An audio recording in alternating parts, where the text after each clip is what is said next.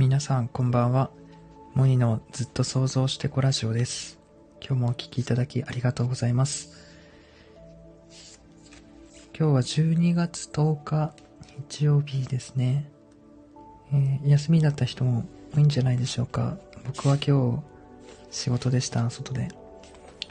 で、今日帰って、あの、なんだろうな、今日、なんかちょっと気になる本があったので、本屋さんに寄って帰ったんですけど、欲しかった本がちょうどね、その本屋さんにあって、割と大きい本屋さんで、あのー結構ね、なんだろうな、行くといろいろ見ちゃうんですけど、その今どんな本があるかな、みたいな。やっぱり本屋が好きで、えー並ぶ本をね、いろいろ見て帰りたいという気持ちを抑えて、まあでも帰ってもやりたいことあるから、割と本屋さんに行くときってフラッと立ち寄るよりも、なんか探してる本、アマゾンで注文して早く届くよりも、本屋さんで買った方が早い、早く読みたいときとかは割と本屋さんに行きます。うん。で、なんか今日買ったのが、考えたら負けっていう本と、すべての教育は洗脳である。ですね。どっちも、堀江貴文が書いた、堀江門が書いた 本なんですけど、あの、結構好きで、堀江門は。なんかあの、なんだろうな、結構その、行動する、今すぐ行動するみたいな、行動力の話で一番なんか心に届く人なんですよ、ホリエモンは。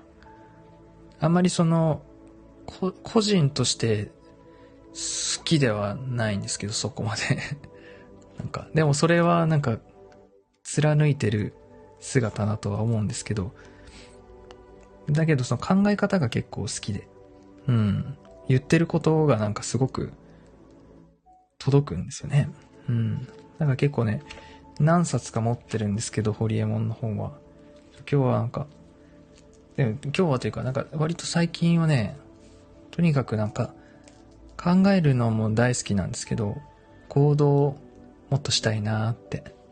なんか行動を起こさせる、とりあえず動動かせる、なんかそういう、金言っていうんですかね。金言っていうんですかね。そういう言葉に触れたくて。うん。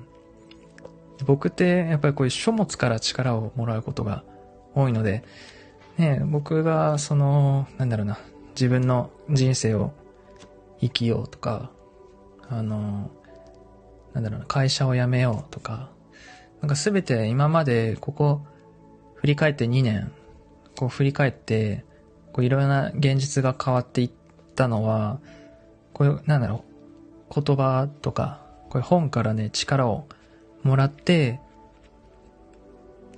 動いていった、そういう、なんでしょう、経緯があるんですよ。うん。で、まず一冊、この考えたら負けは、割となんか僕に すごい届いてですね、タイトルが。僕結構考えて、考えるだけで一日終わっちゃったなみたいな日があるんですよね。なんかそういう日が続くと、さすがにちょっと焦るというか、何も行動してないなみたいな。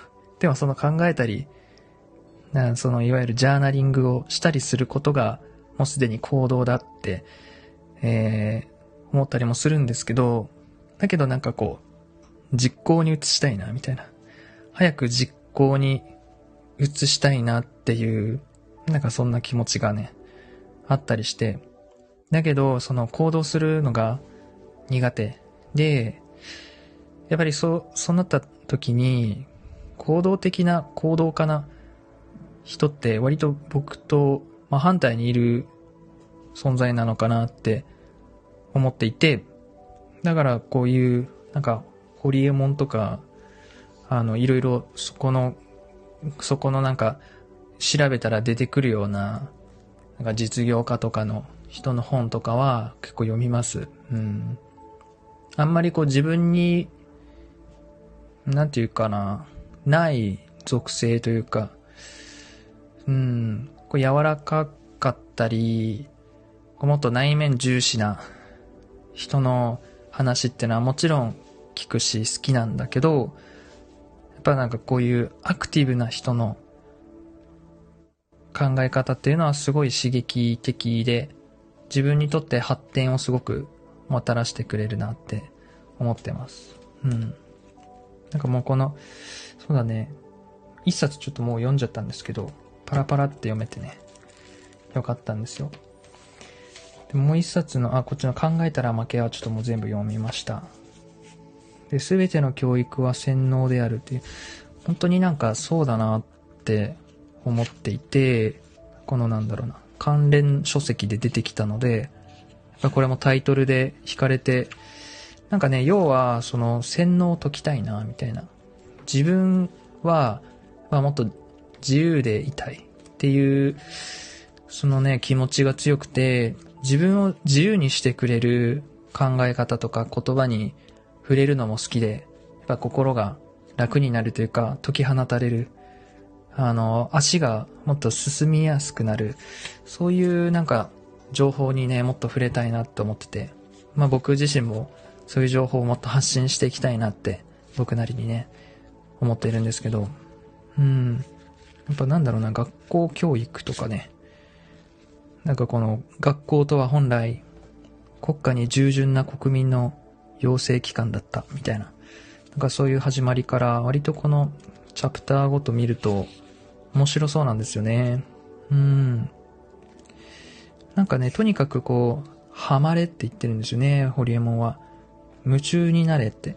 この、常識から抜けろって言ってるんですよ。結構そういう、一見、ややもすれば、あの、過剰な、なんだろうな、ちょっと荒っぽい理論だな、みたいな、思わせるような、ちょっとこう、吹っ飛んだ考え方とかも、こう言ってるからさ、なんかそういうのって大事だなと思うんですよ。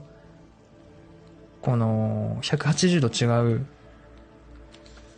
なんかネジの抜けた考え方に触れると、あ、そういうのはありなんだ、みたいな。こういうなんかギャップを受けるとね、人は、ちょっとなんか、柔軟になるんですよね、頭。凝り固まってる頭が、ちょっとあの、柔らかくなるんですよ。そういうのを教えてくれる、ホリエモンは。うん。そう、ちょっとこの2冊目のすべての教育は洗脳であるっていう本は、興味深くて、じっくりちょっと読んでいきたいことです。お、ゆうさん。アイコンかわいいね。ってことで、ありがとうございます。ようこそ、モニーのずっと想像してこラジオに変わりました。ありがとうございます。来ていただいて。え、お久しぶりということで、コメント嬉しいです。ありがとうございます。なんかあの、えっ、ー、とラ、ライブのアーカイブだったり、あの、僕のインセンスの空間投稿いいねとか、ありがとうございます。えそうです。今日は、本をね、ちょっと買ってきたので、久しぶりなんですけど、本買ったの。あ、でもまあ言って1ヶ月1冊ぐらいは買ってるんですけどね。なんか本ってあんまりバーって買いたくないんですよ。その適当に読みたくないから なんか本って時間割と取られるじゃないですか。一冊読むの10時間とかもっとそれ以上かかったりするじゃないですか。だから厳選したいんですよね。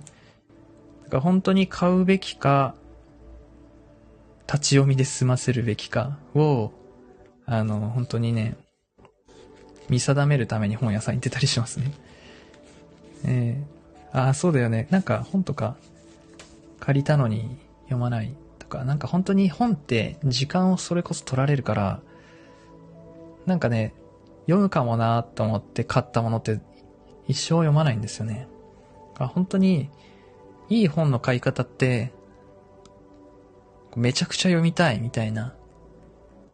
あ、なんか、この全部で250ページあったとして終わらないでほしいって思いながら読める本に出会った時は、なんかね、なんでしょう、すごい、あの状態が好きなんですよね。知的好奇心っていうか。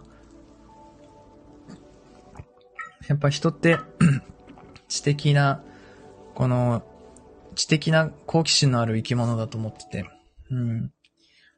なんか人ってね、求めてる情報があるとこ、なんか抜けてる情報を埋めたいなって思ってる時って、早く埋めたいと思って、すごいなんか前のめりになるんですよ。あの時がすごい好きで、もう夢中でそのことしか考えてないみたいな。今それ読むみたいな。もっと他にやり、やらなくていいのみたいな時に隙間時間にも読んじゃうみたいな。うん。なんならちょっとなんか iPhone で喋って読んじゃうみたいな。Kindle で買えばいいんだけど。やっぱ、でも紙で読みたいです。うん。そう、好きな本は家に持って帰ってくる。お金を出して家に持って帰ってくるっていう感じなんですよ。で大体なんか、立ち読みで済ませられるやつとかはもう本屋さんで読んじゃう。こことここ読みたいな、みたいな最初の目次を見て、こことここ読みたいなと思ったらもうそこで終わらせる。そうで、読んで終わらせるみたいな。うん。あまりにも読みたい内容が多すぎると、買って帰りますね。そう、入り込めるかどうかにかかってる。そう、そうですよね。なんか本って割とこう、出会いだと思ってて、人、人との出会いに近い。やっぱりこう人の考え方が、ね、この一冊に凝縮されてるじゃないですか。まあ、ホリエモンも言ってるんですけど、ああ、会って話してみたいなって思う人いるけど、大体そういう人って自分で発信してる人、本を出してたり、なんか SNS 投稿してるから、会わなくても大体その、オンラインで、あの、すべて読めるから、会う必要はあんまりないみたいな こと言ってて、でも、そうだなって。それぐらいなんか、本って、人の一部だよな。人から出てるものだからね。考え方。うん。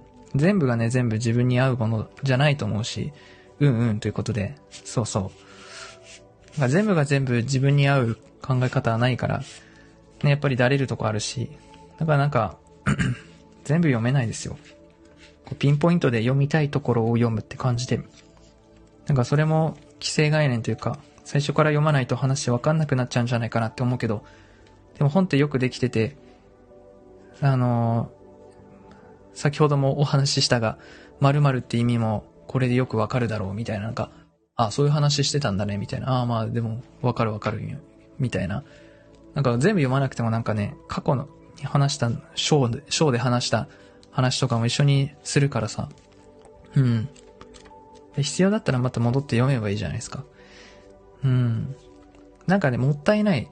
読み落としがあっ、その読み落とした中に自分にあってなるヒントが落ちてたらどうしようと思ってなんかね、全部読もうとしちゃうんですけど、それじゃあなんか、なんだろう、それちょっと恐怖というか、好奇心で読めてるかみたいな。ねえ、好奇心あるんだったら戻って読めばいいし、みたいな。なんか自分のルールで読んでますね。なんか自己啓発はブログと変わんないじゃん、変わんないじゃんって思って途中で張り込めなくなっちゃった。確かにな。なんかもう読みすぎて僕も自己啓発系は。なんかね、読んでて、こうなんか、アナロ、アナロジーな頭になるんですよね。あ、これ、こうなるな、みたいな。こういうこと言いたいんだろうな、みたいな。で、ちょっと頑張って読んでみたら、いや、やっぱりそういうことか、みたいな。特になんか新しい考えが広がってるわけではなくて、みたいな。うん、だからあんまりもう、自己啓発はそこまで、なんだろうな、もう決着がついてると思ってて、もう自分らしく生きるっていうのは決まってて、みたいな。で、そこでなんか必要な、あと小さいなんか、ハマってないところとか、もっと強化したいところを手に取るって感じで。まあでも言っても自己啓発が多いかもしんないな。なんか専門書とかあんま読まないですもんね。うーん。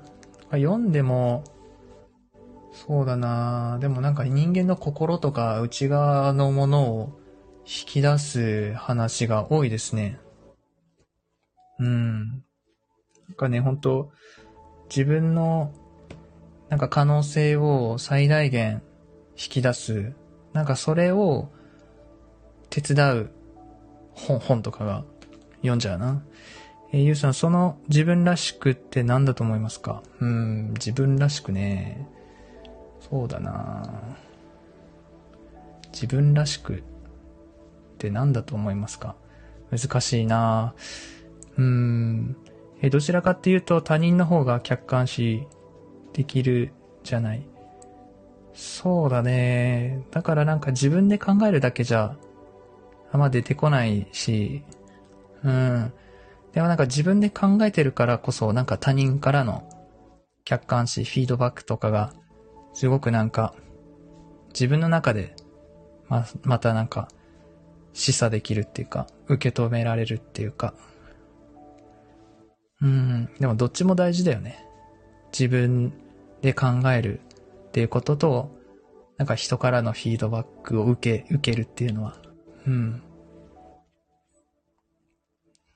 そうそうそう。で、なんかさっき、まあ僕、昔から、八木仁平さんっていう、なんか自己理解をやってる人の YouTube チャンネルよく見るんですけど、あの、世界一やりたいことの見つけ方っていう本を出版してる人で、なんかすごい共感できるんですよ、この人。八木仁平さんっていう自己理解を仕事にしてる人なんですけど、この人のなんか一番最近の今日上がってた動画で、長野、〇〇を手放すとやりたいことが叶うみたいなタイトルで、なんかね、結論ね、自分の憧れをやめるっていう話でした。自分が憧れてる話。あ自分が何に憧れてるかっていうのが、まあなんかあって、それを、あの、諦めること、やめること。で、その諦めるって、すごいネガティブに捉えられるけど、明らかに見るの語源らしいんですよ。諦めるって。明らかに見る。自分の個性を認めるっていうこと。例えで言ってたのが、ピカチュウ。ピカチュウって電気タイプで、だけどなんかその、葉っぱカッターとか使ってる不思議なにはなれないみたいな。ピカチュウは電気タイプだから、この電気技の攻撃を磨いていくことで、10万ボルトとか、雷とかボルテッカーとか、そういうピカチュウの個性が輝く、そして得意な相手、水タイプとか飛行タイプとかがいるよね。そこで輝くよねっていう。なんか自分が魚だったとしたら空は飛べないみたいな。で、なんか朝顔がひまわりに憧れて、で、ひまわひまわりが育つ環境で、うーって成長して頑張ろうとしても枯れちゃうみたいな。なんかその、個性をやっぱ最大化するのが人生だなと思って。で、なんか自分の個性が、を発掘するなんかいい質問みたいな話で、なんでこんなこともできないのって人にイラつくことは、その人の才能がすごい眠ってるっていう話で、まあ、これはね、僕も知ってたんですけど、この質問。なんか改めて考えると、なんか他人にね、なんで、どうしてこんなこともできないんだろうってこう、腹が立ったりするものって逆に自分が当然のようにできることっていう裏返しで、で僕で言うと結構ね、わかりにくくこう伝える人とか結構苦手なんですよね。いや、もっとわかりやすく伝えてくんねえかな、みたいな全然その、イメージ湧かないみたいな だからなんか、映像をね、見せる話し方とかする人がすごく好きで、僕もなんかそこにパッションがあると思ってて、自分で。やっぱそれって感動してることとかを、なんか相手に伝えたい。相手にも同じように、自分と同じように感動してほしいみたいな、なんかそういう情動が強くて、あの、わかりやすく伝えたいイメージ。なんかね、要は、共感させたいっていうところがすごく強いんですよ。で、なんかで僕、うん、あ、ゆきねこさんこんばんは。ありがとうございます。お風呂入りながら聞いてます。あ、ありがとうございます。そんなリラックスする時間帯に、えー、ありがとうございます。ライブ来ていただいて。だいたいこの時間帯にね、やるので、確かにお風呂入る時間ですよね。僕最近、あの、帰ってきたら、お風呂入るんですよ、先に。なんか僕帰ってきて、まず、なんか、ご飯食べながら、ネットフリックス見たりして、その後、なんか自分の好きなことやり始めるんですよ。なんか、発信とか、何か作り始めたりするんですけど。で、夜になってなんかお風呂に入るのめんどくさいなって結構なっちゃうタイプで。で、なんかこの、日常をちょっと変化を与えようと思って最近小さく取り組んでるのが、帰ってきて、すぐお風呂に入るっていうことです。あ、マロニー、こんばんは。あつ森しながら聞いてます。いいですね。ね、あつ森ハマってるよね、マロニー。えー、ゆっくりしていってください。いや、なんか、やりながらでもなんか聞いてくれてると嬉しいです。えっ、ー、と、ゆうさん、例えばさ、えっ、ー、と、あ、今日来てよかった。あ、ありがとうございます。えー、あ、確かに、憧れ出したら離れる。なるほど。そうなんですね。うんうんうん。なるほど、なるほど。いいですね。いろいろ意見が聞けて嬉しいです。ちょうどなんか僕これ考えてることだったんで、喋ってよかったです、僕も。えー、ゆうさん、フィンランド行きたいと思うのと、本当に行くにはどうすればいいかって考えるじゃん。ねそう、そうだよね。なんか行きたいなって言ってると一生行けないもんね。でもいつ行くかとかね、あの、どれだけお金がかかるかとか、そういう話を考えると一気に現実味を増してね、なんか目標になりますよね。ね、一年後にフィンランドに行くっていう。で、なんかこの、フィンランドに行って何するかまでなんか決めて、ね、行くとすごく実現しやすいみたいな。やっぱりなんかやりたいことって、その自分のやってる瞬間がイメージできれば、あの、よりモチベーションも持続するっていうのを、なんか最近ね、考えてました。うん。やっぱ人ってこの瞬間に向かっていくっていう、ね、最近ちょっと収録でも話してたんですけど、僕。だか人は、その、瞬間に向かい、向かってるんだって。自分がこの、あ、あそこのスイーツ、あそこの窓辺のあそこの席で食べたいな、みたいな、週末行きたいな、みたいな。なんかそういうのが勝手に頭の中で思い描いてるから、結構行きたく、行きたくて、あの、行けるみたいな そう。で僕はフィンランド行ったら、そうだな、結構ヘルシンキとか都心の方よりも、もっと田舎の方に行きたくて、あの、もっと、まあ、ほとんどフィンランドって湖と森しかないと思うんですけど、まあ、結構その、そうだね、湖と森、森林の深いところに行きたいですね。なんかこう、国立公園とか多い、多いので、あのね、そういう整備された、整った森もいいなって思うんですけど、結構そのフィンランドの人は森に入るときに地図を持たないっていう話で、なんかこう人間って、この、なんだろうな、いろいろ今スマートフォンとかで、ね、Google マップとかで今自分がどこにいるかとか、あ、こっちにあれがあるから行こうみたいな、なんかこうデジタルデバイスに頼って、人間のそういう自然の勘みたいな、直感みたいなのが失われてるみたいな話を、なんかフィンランドの人がしてて、なんか Zoomで、 Zoomのなんかイベントになんか入って聞いてた時に話してたんですよ、フィンランドの人が。そうだから地図を持たないで、森の中に入って、あの、直感頼りに歩いていくみたいな。あ、ここ前来たな、みたいな。あ、ここあそこに繋がってるのか、ここに出るのか、みたいな感じで、なんか自分の中に地図ができていくものなんだよってうん、なんかね、それいいなって思った。なんか、フィンランドってすごい、なんだろうな、自然豊かだけど、なんか IT とかもすごい進んでて発展、あの、先進国なんですよ。あの、科学技術が、割と。だからなんか、なんだろうな、すごい自然と人口の調和がすごい、うまく取れてる街だなっていう国だなって思ってて。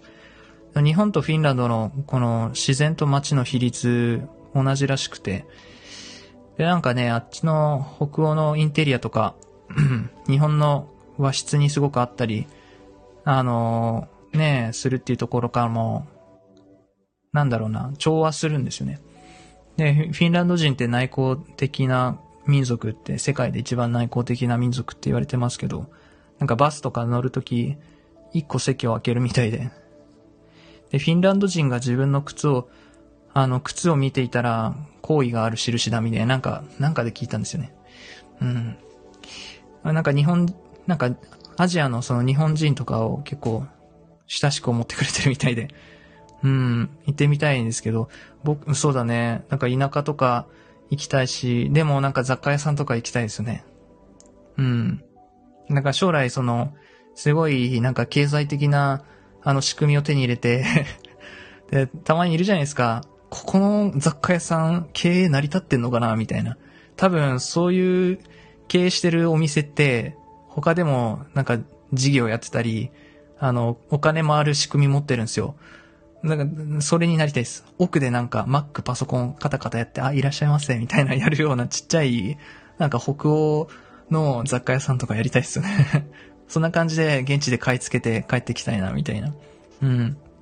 でもなんか、普通に家具付きアパートメントみたいなとこに1ヶ月ぐらい住んでみたいな、みたいなのもあるんですけど。うん。えー、池猫さん、ゆうさんこんばんは。ってことありがとうございます。えー、こんばんは。ありがとうございます。ね、長官がさらに言いましたの。そうだよね。なんか発信をするとね、よりいろいろ考えるもんね。うん。なんか SNS ってなんか自分から発信した方がいいと思うな。で、自分から発信するって、ね、なんか、相当パッションがないと溢れ出ないと思うんですよね。これを毎日やるんだみたいな、これを発信していくって決めてても、やっぱり気分がね、浮き沈みあるので人間は、それでもなんか発信する内容ってなんだろうってやっぱ考えるとその人の個性出ますよね。うん。で僕なんか結局話してる内容いつも同じなんですけど、ジャパンモーダン取り組んでるからね。うん。あ、そうなんだ。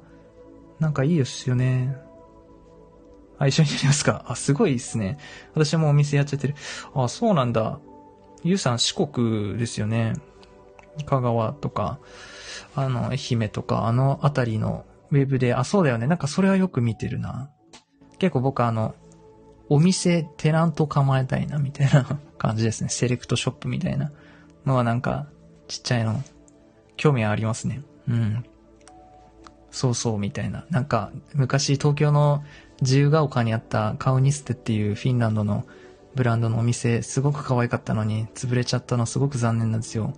でもなんかお店の雰囲気すごく僕好みで、うん、あそこで買った、あのー、化粧ポーチですか未だに使ってますね。もう一つ大きいのを買えばよかったって 公開してるんですけど。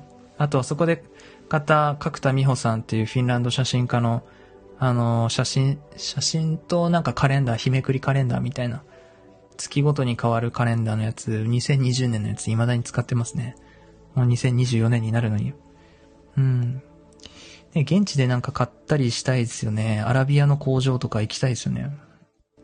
そう。そうそう。まあちょっと話戻るんですけど、なんかなんでこんなこともできないのって、イラってくることは自分にとっての才能の目が潜んでるっていう、まあ話で、それで結構、イメージできない、わかりにくいな、みたいな、いう話し方する人いたら、なんか、もっとわかりやすく話せないんだろうかとかね、イラッと、イラッとするというか、なんか、もやもやするんですよね。要はこういうことですよね、みたいな。なんかそれをなんか自分の、なんか、喋り言葉で説明し直すんですよね。うん。だからなんか自分のイメージできてることとか、感覚的なことをなんか伝えてる時が結構好きなんですよね、僕。それで相手が、ああ、なるほど、みたいな。とか自分と同じように感動してくれたりしてる時が最高にエクスタシーっていうか、だったり、あとは、なんか、人の話を聞かない人とか、こう感情をわから、わかろうとしない、受け止めようとしない人とかに結構、イライライラしますね。感情重視型なんで割と僕、傾聴とかですよね、話を受け止める、その事情とかまで聞くみたいな。まあでもね、人ってね、表面だけ見てイライラして決めつけて怒ったりしちゃうもんですけどね。でもやっぱ、イラ、イラついてる時とかもなんか事情があんだろうなって思うとちょっとね、許せるような気持ち、余白がね、生まれるんですよ、僕も。うん。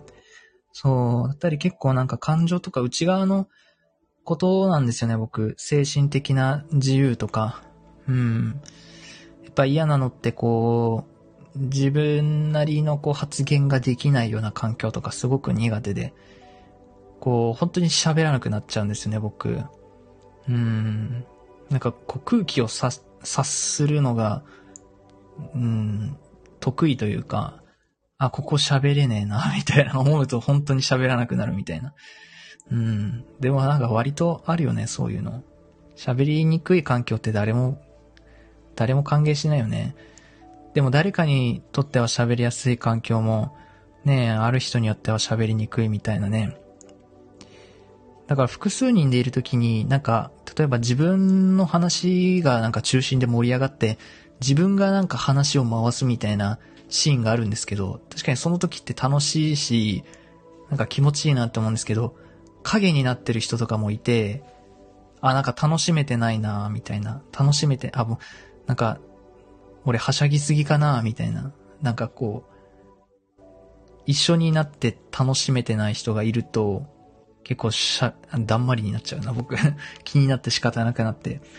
うん。だからなんか、割とこう、身内ネタみたいな話で盛り上がるところとか苦手なんですよね。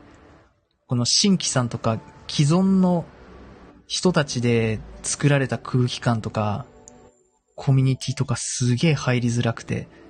だから僕あの、なんだろうな、割とこう固定コメントとかで、初見さんどうぞみたいな コメントとかよく入れるんですよ。うん。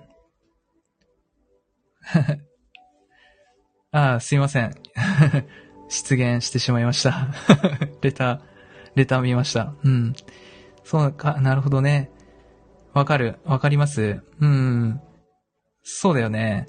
だからなんか自分も、なんか、その、そういう大勢のところはあんまり結局好まないみたいな。うん。なんか大勢のところだとあんまり気持ちの話ができないかったり、なんかあんまり聞いてもらえないかなって思っちゃうから。だけどなんか大勢の、ま、周り、前で自分の気持ちとかを、あ、すごい聞かれてるみたいな時はすごい緊張した。聞いて、いや、聞いてもらいたいんじゃないの？みたいな。うん。思うんですけど。そうだね。なんか、だからなんかすごい今日は、なんか本をね、久しぶりに買ったなと思ったんだけど、最近あの、吉田松陰の本を買って、あ、幕末の人たちすげえな、みたいな、思ったり、なんかその、最近は結構、熱量がそっちの方向にあるんですよね。なんかこう静かにこう内向、内向するような、内観するような自分からもっとなんか活動的になりたいのか、なんかね、結構あるね。ある程度のフェーズ通ると、そろそろ動き出したいな、みたいな。でもなんか年末12月って慌ただしい感じありますよね。なんか別に自分はそんな慌ててないんですけど。うん。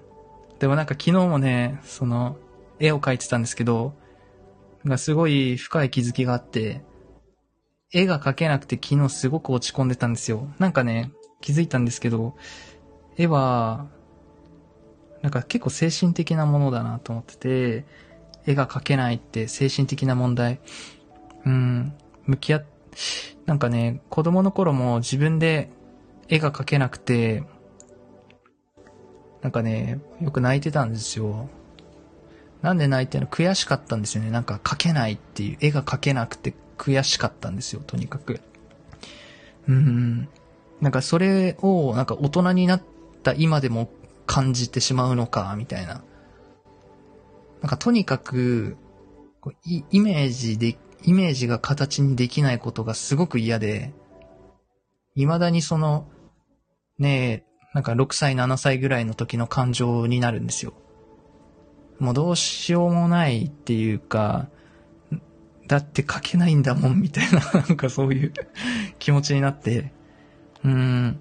だけどなんかそこもさっき言った憧れを手放すっていうところで、なんか絵がスーパーうまい、上手に描ける自分になりたいと思ってるんだったら、別にそうならなくてもいいんじゃないかなって思ったらちょっと楽になって安心したんですね。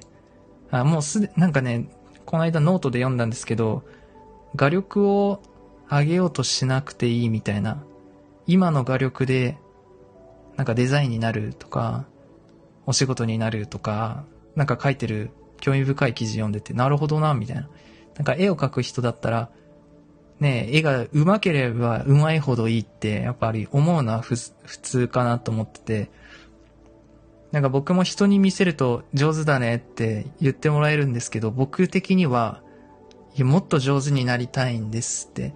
あの、まあ、それはいいんだけど、やっぱりなんか、なんかこういう制作する人ってそういうもんなのか、そういう世界で生きると、やっぱ人と如実に比べちゃうから、いやいや、これでうまいって全然、全然だよ、もっと上手い人いっぱいいるんだもん、みたいな。もうこんなの落書きレベルだよ、みたいな。なんかすごいね、比べちゃう世界だったりするんですよね。だけど、わかんないけど、そう、絵柄の傾向、あの、方向性とか違うからさ、え、これなら俺でも描けそうだな、みたいな。何がいい、あの、いいんだろうみたいな。ピカソの絵見てな、何がいいんだろうみたいな。わかんないじゃないですか。だからなんかわかんないんですよね。なんか、その、上手けりゃいいってもんじゃなくて、それだったら写真の方がいいじゃん、みたいな。なんか、写超写実的な絵を見て、いや、これ写真で撮ったやつでしょ、みたいな。え、これ描いたのみたいな。超成功な絵とかあるじゃないですか。ああいうの見ると、うまさってなんだろうな、みたいな、あ思ったりするんですよ。うん。うん。わかる今の私と同じ。そうですね。なんか、そう、なんかね、この、だけど今日なんか、休憩中とかも考えてたんですけど、やっぱ内側にないものは描けないって。うん。そのルルカ福音書の一番最初の出だしにも、初めに言葉があったっていうね、聖句から始まるんですよ。やっぱその、神がこの、あの、神羅万象、この秘蔵世界を作った時も、まず光あれって言ったんですよね。そしたらなんか光が生まれてっていう話で、まずは神の言葉からこの世界をスタートしたんですよね。神が光あれって、あの、埋めよ増えよ、地に道よ、よろずのものを治めよって言ってから、万物が生まれて、こう人間っていうのが誕生して、で、人間繁殖して、みたいな。で、文明がこう、文化が、みたいな、そういう流れなんですよ。まず言葉が最初にあるんですよね。なんか、何か絵を描くときもそうだなって僕思ってて、何も内側にない状態、イメージない状態で何も描けないよ、みたいな。っていうのを思った。昨日の夜すごいくよくよ落ち込んで、あの、寂しく寝、寝に入ったんですよ。寂しそうに寝床に入って僕は寝たんですよ、昨日。ああ、はあ、今日も絵が描けなかった。iPad せっかく買ったのになって思いながら、あの、し、あの、寂しそうに寝たんですよ、昨日は。だけど、今日気づいたんですよね。いや、そもそも何か、何が書きたいって、見てみたいものがないと書けないじゃんって思ったんですよ。うん。イメージがないのに、内側に何もないのに書けないじゃんって思ったんですよ。うん。えっ、ー、と、ゆうさん、歌もそうだけど、どれだけ感情が乗るかじゃないかと思ってる。そうだね。でもなんかヒットする音楽とかも、なんか論理の上に感情がやっぱあるからと、ちゃんと届くみたいな。やっぱ思ったんですよね。感情のままに伝えても伝わんないと思ったんですよ。稚拙な表現であれ、やっぱ伝わるっていうのは確かにあるんだけど、やっぱ相手に感情を伝えようと思ったら、あの、どういう順番で伝えるかとか、まあこれって論理ですよね。理、論理ですよね。やっぱ相手のことを考えるっていうのがやっぱ大事なんですよ。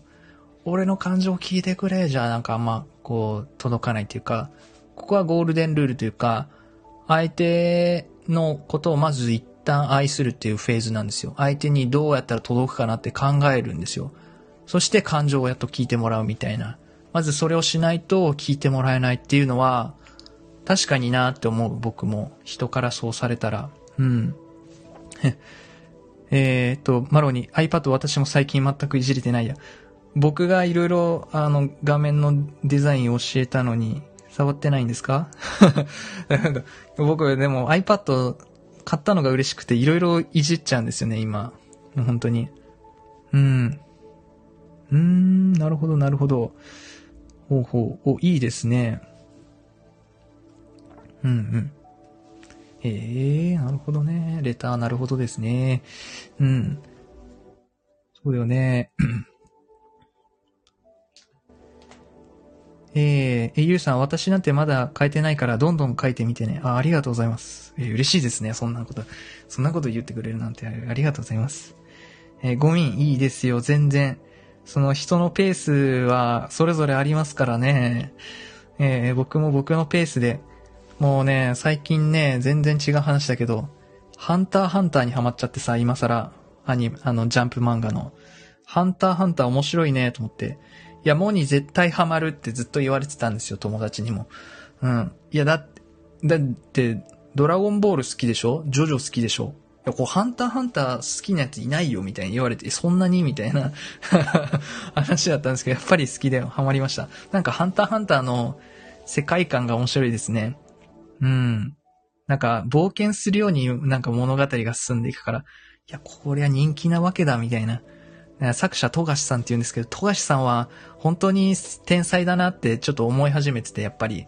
だけど、富樫さんは本当に漫画を描くのがすごく遅くて、でもファンがすごく多いから、みんな、いや、もう富樫さん自分のペースでいいですよ。もう続けてくれるならもう私たちずっと応援してますっていうファンなの、みんな。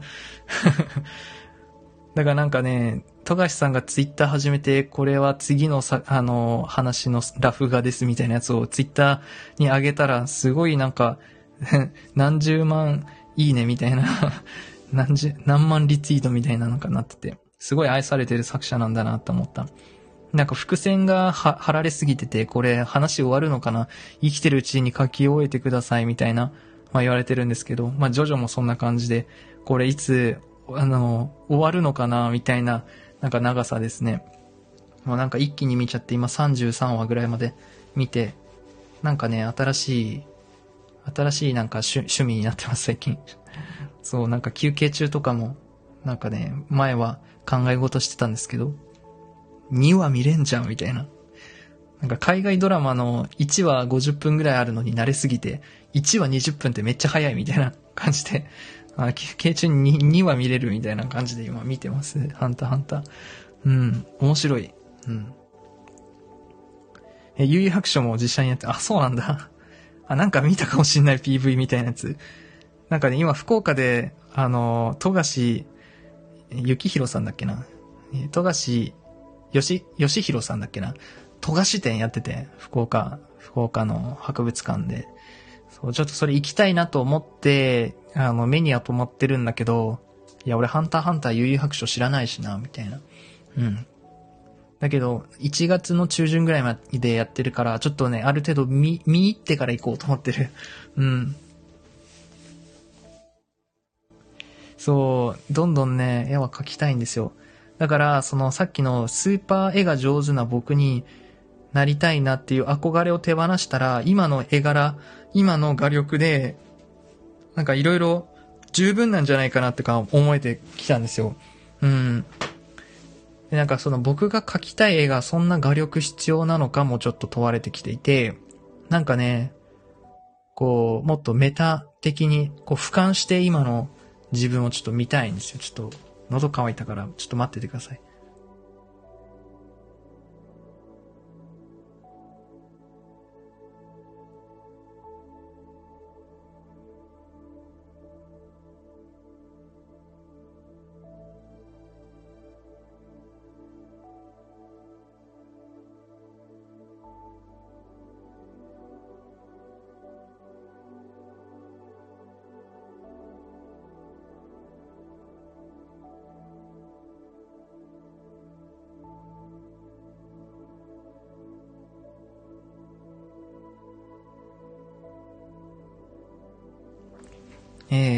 ただいま、えー、ハンターハンター今も続いてるやつなんだ。そう、今も続いてますね。あれ、いつやってたんだろう？えー、ハンターハンターはいつから続いてるんでしょうか？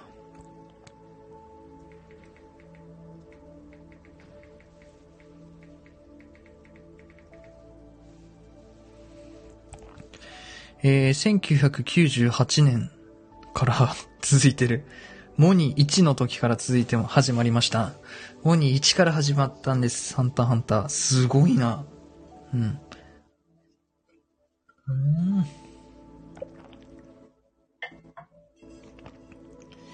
えー、ゆうさんなんか順風パン満帆に見える人のもどかしさ葛藤を聞くの好き。えー、それどういうことですか？僕のことですか？全然順風満帆かな俺。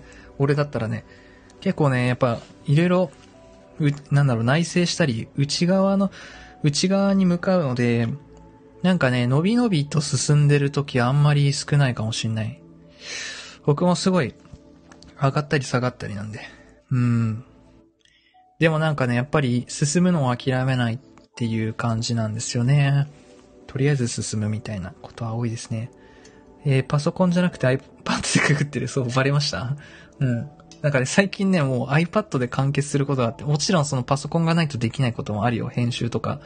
だけど、iPad いいね、みたいな なんか BGM、今も BGM のムー流すだけだしね、これ。うん。早く欲しい。いや、高かったね。iPad Pro 512GB。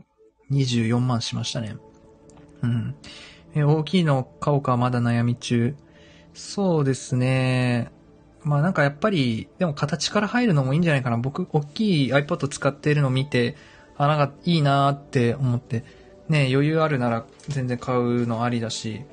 でもなんか聞くとね、マロニーみたいに iPad mini 持ってる人多いですね。この間、髪切ってくれた美容師さんも iPad mini すごいなんか使いこなしてるみたいで、ここのメニューはのなんかデザイン私が作って印刷したんですみたいな、え、みたいな。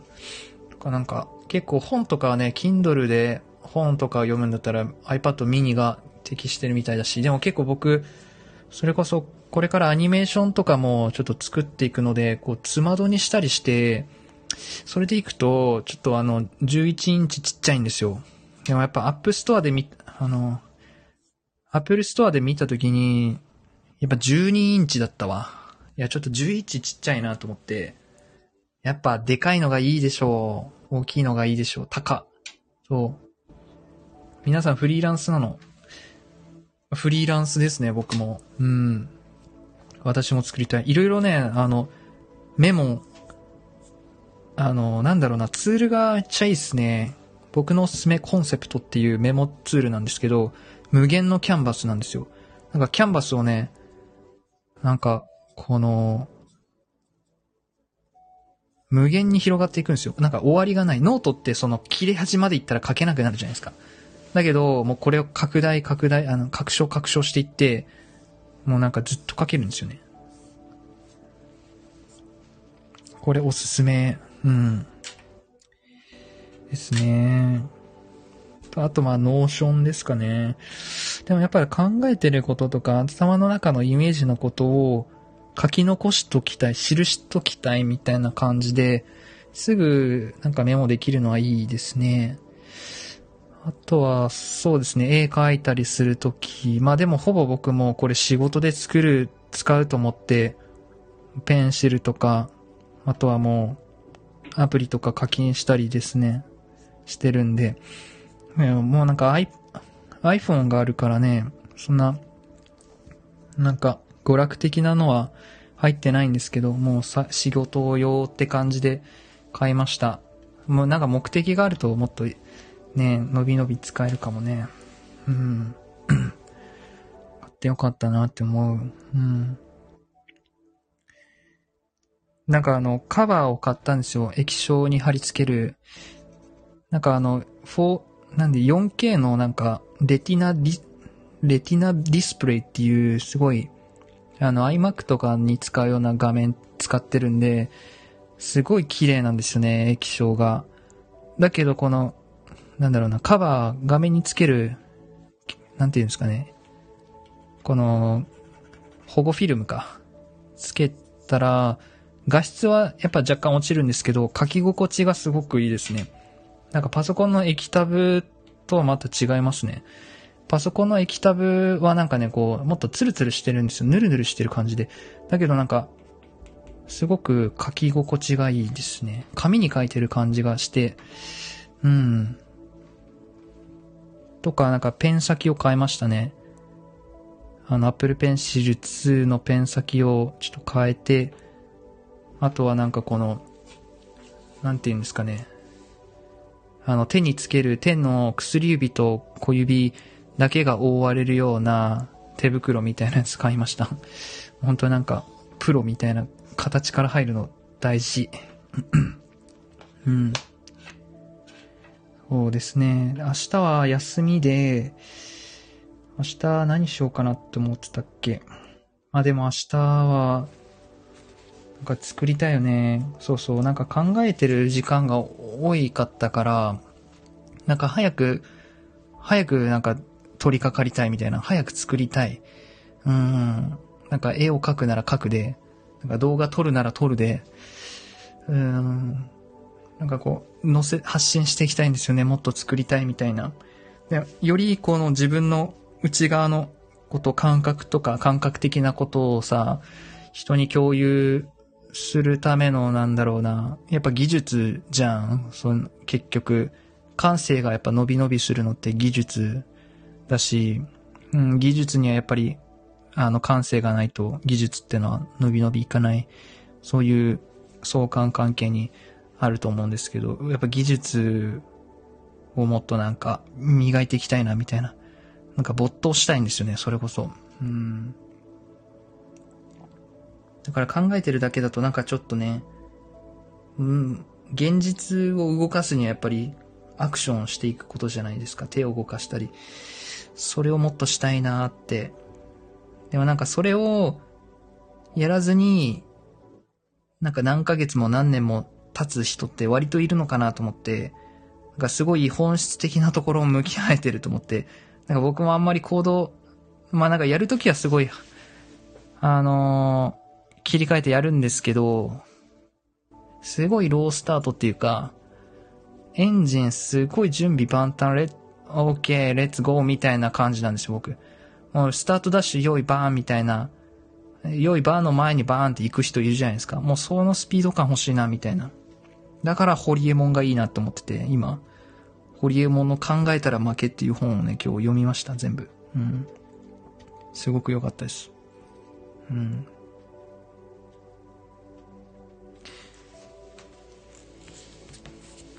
そうですね。で、なんか自分の、やっぱ行動を止めてるのって、自分の中の思い込みだったりすると思うんですよね。やっぱそこから自由になりたい、解き放ちたいな、みたいな、思っていて、なんかそれを、なんか、は、なんか、ハグ、あの、その、なんか身ぐるみを剥ぎたいんですよね、もっと。うん、なんかもう関係ないじゃんってもう、もういいじゃんって思ってやりたい。うん。やっぱり人ってなんか、かかるじゃないですか。人の目を気にしたりとか。うん。やっぱなんかもっとおかしいことしていきたいんですよね。要は。おかしくなっていきたいんですよね。マロニーの絵も楽しみ。そうですね。もう、もういっぱいね、こう描きたい構想あるんですよ。ラインスタンプとかも。うん。だからちょっと待っててください。ゆうさん、私もスロースターター。ねえ、なんか、スロースターターじゃない人、珍しいけどね。スロースターターすぎてスタートしない人もいるぐらいだしね、そう。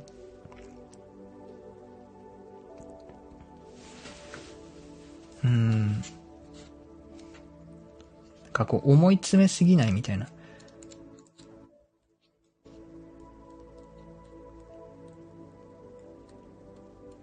でもなんか情報が多いとね、結局人って動かないんですよね。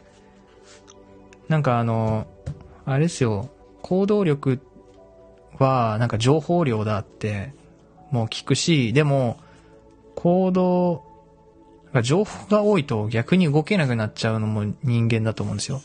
やっぱこの時代情報が多いんで、やっぱな、ど、何を入れるか自分に入れるかっていうのすごい大事だと思う。その恐怖の情報いらないみたいな。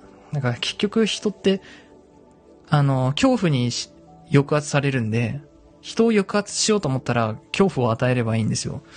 うん。で、なんかそうやって人ってあの、親とか学校から、あ恐怖を与えられて抑圧されて、で、もう今誰にも抑圧されてないはずなのに、もうそういうのが染み込んじゃって、何かやるときは、その思い出しちゃって自分で発動しちゃって恐怖、恐怖を感じて、抑え込むようになっていっちゃうんですよね。なんかそれがね、すごく嫌で、自分もそうなっちゃってる時があるから、解き放ちたいんですよね、自分を。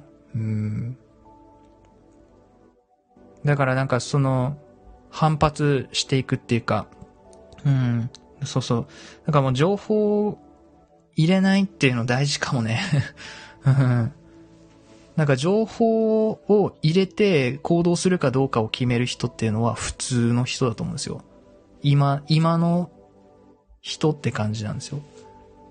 リスクとか考えてやるかやらないか、これやったらああなるんじゃないかなとか、いろいろ調べた上で、結局行動しませんみたいな人が多いのかなって思うときに、やっぱなんかあんま後先考えずに、見切り発車の人がいいと思うんですね。うん。なんかこの、見切り発車であんまりこの、何を知ってるかよりも、何を知ってるかよりも、早く動けるかの方が大事なんですよね。本当に。内観大好き人間なんですけど、僕も。やっぱこう、どう一歩目を出すかみたいな。人間ってこう歩くときさ、前に体重がこうかかればさ、一歩目が出るじゃないですか。でもそれまでがすごい力いるじゃないですか。でも一歩目足出ちゃうと、もう次二歩目、もう片方の足を出さざるを得なくなって、あとはなんかこう重力で前にちょっと歩いて、もうちょっとなんか走り出しちゃうみたいなさ。一歩目がなんかすごい重いんですよ。でも意外とそれ進んでみると歩けるみたいな。何でも力いるからね。でもなんか一歩目がうまく踏み出せないでいる人のほとんどの理由はプライドが邪魔してるってなんか言うんですって。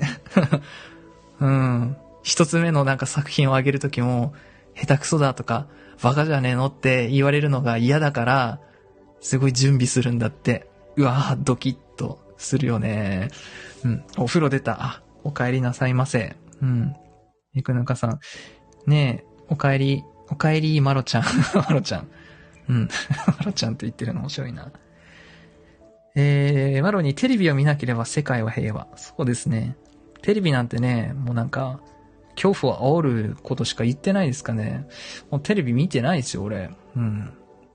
もう YouTube しか見てないですよ。YouTube と TikTok しか見てないですから、俺。うん。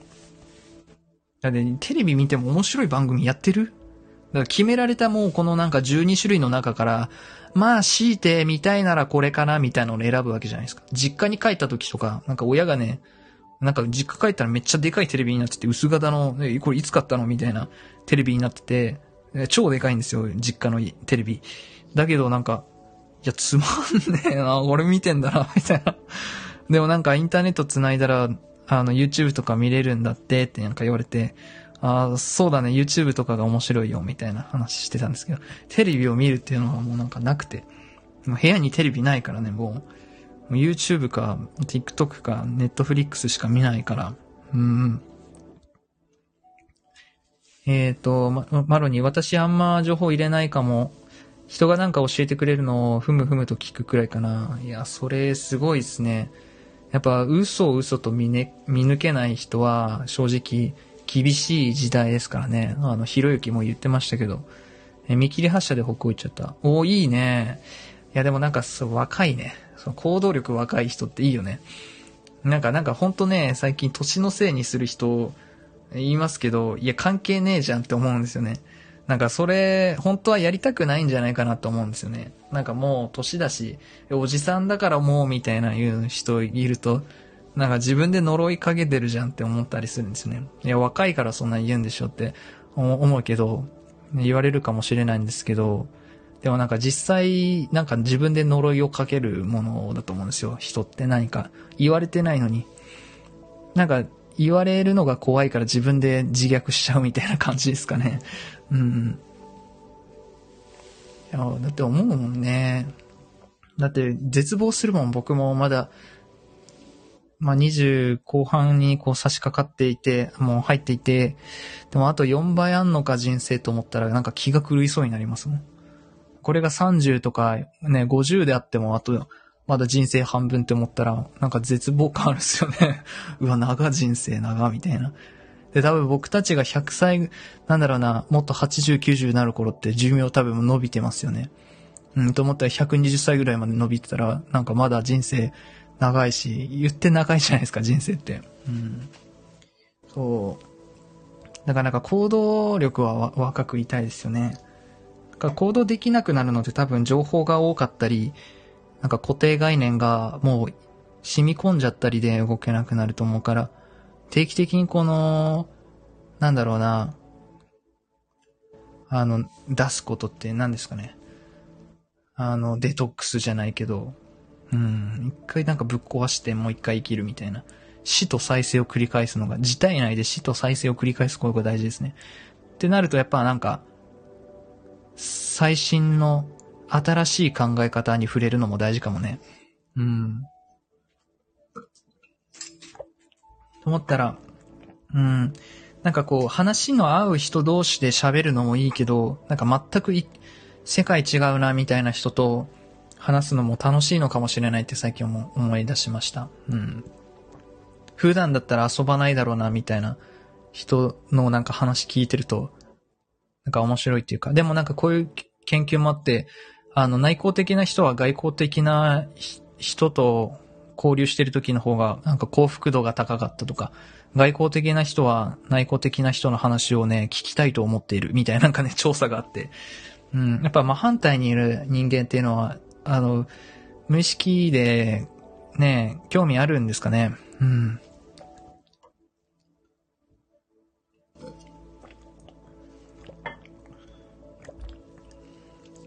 呪い、わら、確かに。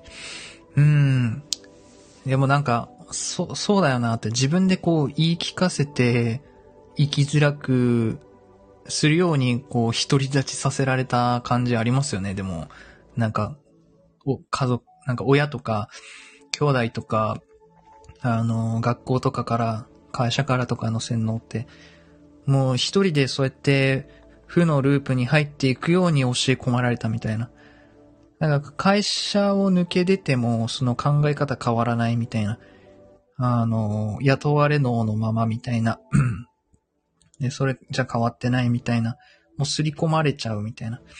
本当はなんか自分はその価値観ではないんだけど、もうなんかその価値観になっちゃってるみたいなのはよくあることですね。まあ相手が若くて勢いあったので。なるほどね。そういうのも大事ですね。うん。えー、っと、マロニー、私も今のお家見切り発車で引っ越した。あー、なるほど。いや、いいっすね。でも、なんか、動いてみることで、あのー、やっぱなんか大胆な行動が、ね、少しの勇気がね、やっぱ大事ですよね。人生はやっぱタイミングと少しの勇気だなって思うのはよくあって、うん。なんか人生を大きく変、今の変化与えたいと思ったら、細々したものよりも、なんか大きい変化与えるとかが大事ですね。だってここ2年で見ても、ね、僕も会社辞めたりだったり、あの、実家出たりとか、なんかもう、その住む場所変えたりとかさ、それだけでなんかすごい人生違うもんね。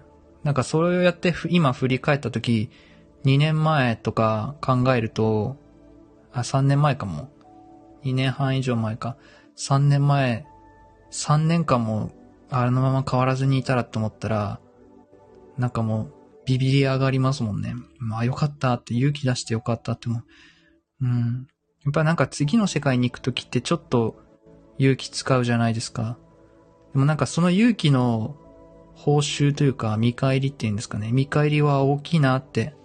時間的な豊かさの見返りが大きいなって思うな。うん。楽しいよ。うん。えー、っと、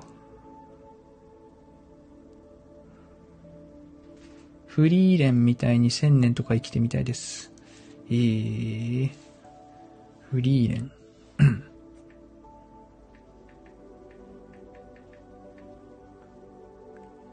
うん。アニメ？こう、千年とか生きるんだ。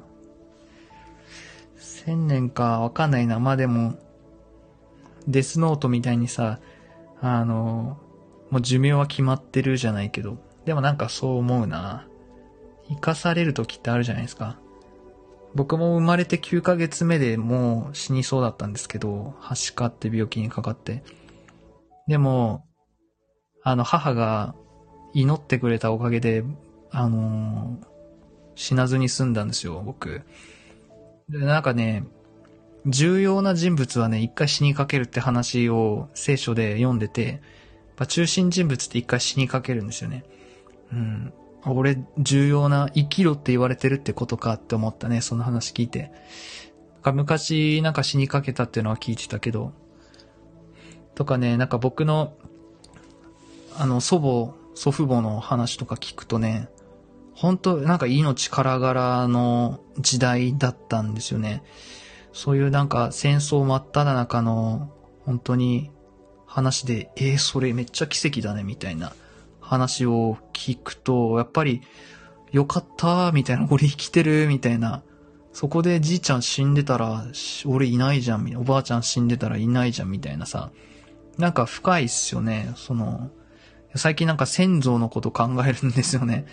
やっぱ自分がラッキーとか思うとき、思うことって、やっぱりこの先祖の影響は確実にあって、だからあの、青汁王子も言ってたんですけど、あの、お墓参りがめちゃくちゃいいみたいな。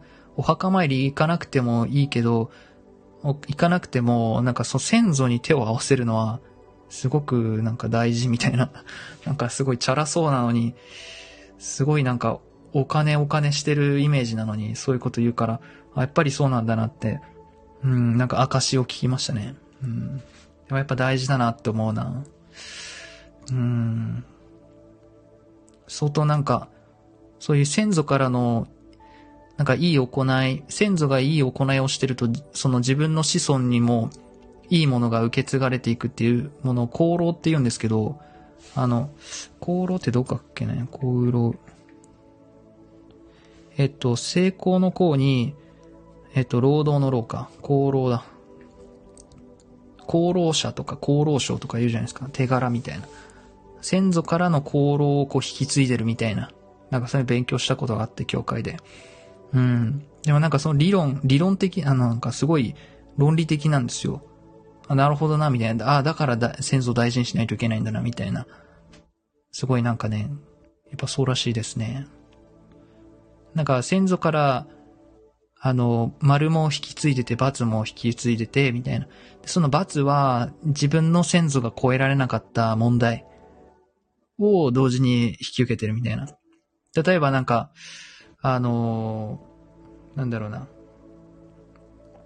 旦那さんが早く亡くなる家系とか、なんかそういう因縁的なものだったり、なんかね、人間をね、木で例えられるんですよ。で、自分はね、この木で行くと、葉っぱなんだって。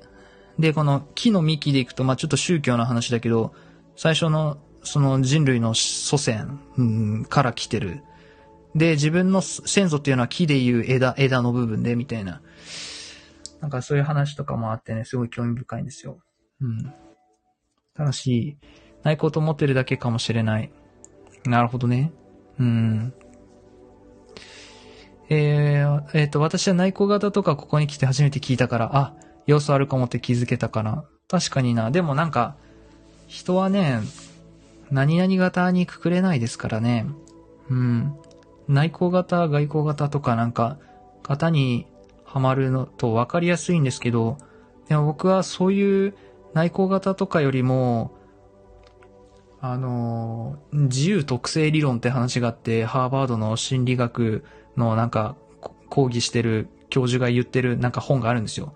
ハーバードの心理学講義っていうなんかあのめっちゃ好きな本があって、その中で人間はその内向的な人も外向的になるみたいな、そういうなんか研究をしてる本で、あのめっちゃ面白いですね。なんかもっと人間は自由な性質で、みたいな、一括りにできない、その状況、シチュエーション、環境によって変わるみたいな、なんかそういう内容なんですけど、なんかそれが僕好きですね。自由特性理論。うん。えー、ゆきのさん、40過ぎてみ？早いから。そうなんだ。うん。でも僕のお父さん65ですけど、40代ガキって言ってましたよ。あ、そうなんだ、みたいな。お父さんが80の時、じゃあ僕40ぐらいかな、みたいに言ったら、うわ、まだ若いな、みたいな。あ、若いんだ、みたいな。うん。で、どんなん全然想像できないですね。自分が40代とか。うん。えー、死ぬタイミングって決まってるらしいね。そうなんか、そう言いますよね。割とあるのかなって思いますね、それって。死ぬタイミング。なんかね、あの、死後の世界って、その、脳、脳外科医の方が肯定的らしくて、やっぱりその、臨死体験する患者を目の前でよく見てるからっていう話で、なんかアンビリーバボとか仰天ニュースとかで結構こういう特集ある日あるじゃないですか、ある回。割と好きで、なんか教会行ってた時、そういうなんか番組のやつとかも見てたんですけど、なんか臨死体験、一回死後の世界に行って来たけど帰ってこれた人の話とか、すごい面白いですね。うん。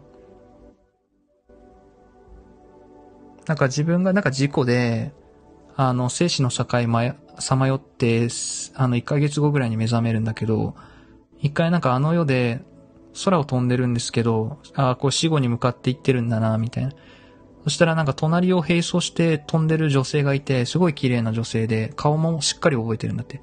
あなたは、あの、お医者さんとして、あの、これまでたくさんの人を救ってきたけど、これからもまだたくさんの人を救えるみたいな言われて戻、戻ってくださいみたいに戻されるんだって。で、奇跡的に目が覚めて起きて、いや、あなたが死ぬ、えー、と思って、すごく驚いたって家族に言われて、あなたには黙ってたけど、生き別れた妹がいるのみたいな。あの、言われて、写真見せられて、あ、これ、さっき会ってきたよ、みたいな。実はこの人もう亡くなってるんだけど、見ないみたいな、なんかそういう話がすごかったですね。うえーみたいな。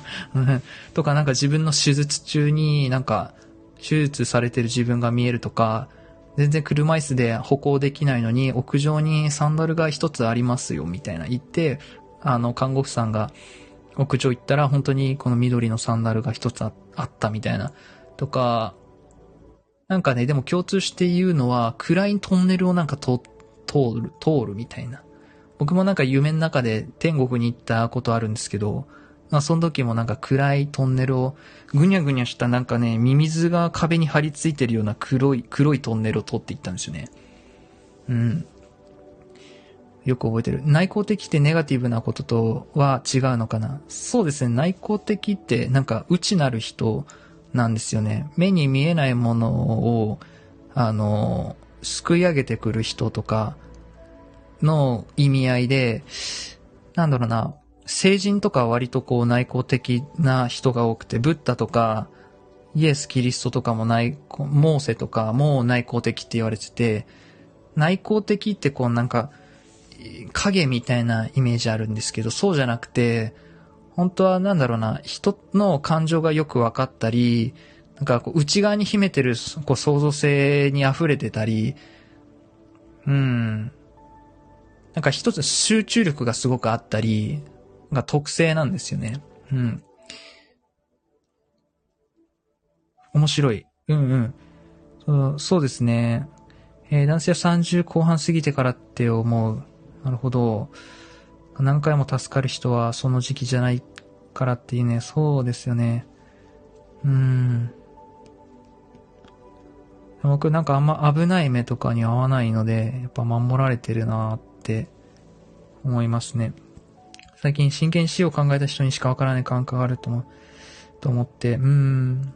でもなんかやっぱり、一回死にかける人とかは、ね、やっぱり本質を考えるようになるのか、なんかね、後で中学3年生の時の先生、担任の先生がすごく僕のことを、なんか、気に入ってくれてて、で、なんか、純粋で本当に素晴らしい子ですみたいな、なんかね、三者面談の時とかもすごい恥ずかしいぐらいなんか褒めてくれてて、で学校生活の中でもなんかすごく気に留めてくれてたんですね、僕のこと。なんか僕が純粋でいい子っていう感じで。で、後でなんかお母さんから聞いたけど、なんかもともと癌で死にかけて、だけどこう、頑張ってこう、なんだろうな、回復したっていうなんか経験があってみたいな。だから、わかるのよ、あなたのことが、みたいなことを言われましたね、親に。うん。だからなんか、そう、本当に死を淵にした人にしかなんか見えない、こう、なんだろうな、本質というか、世界ってあありますよね。なんか美しいというか、なんか生命を、生命の本質に気づくみたいな、うん、そういう感覚ってあるのかなって思いますね。なんかいろんな話をしましたね。うん。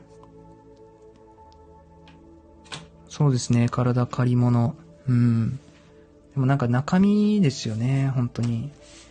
と人間が、人間ってやっぱこう、そ、外はさ、体とかは、まあ若干違うけど、やっぱり、人間が入ってるのって中身そのものというか、なんかそれもちょっと今日考えてましたね。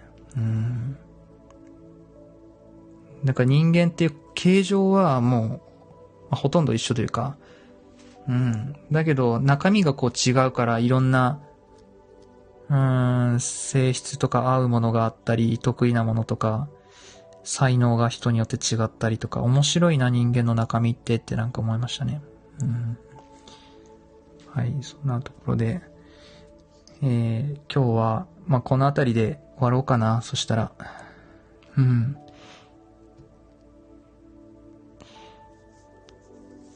はい。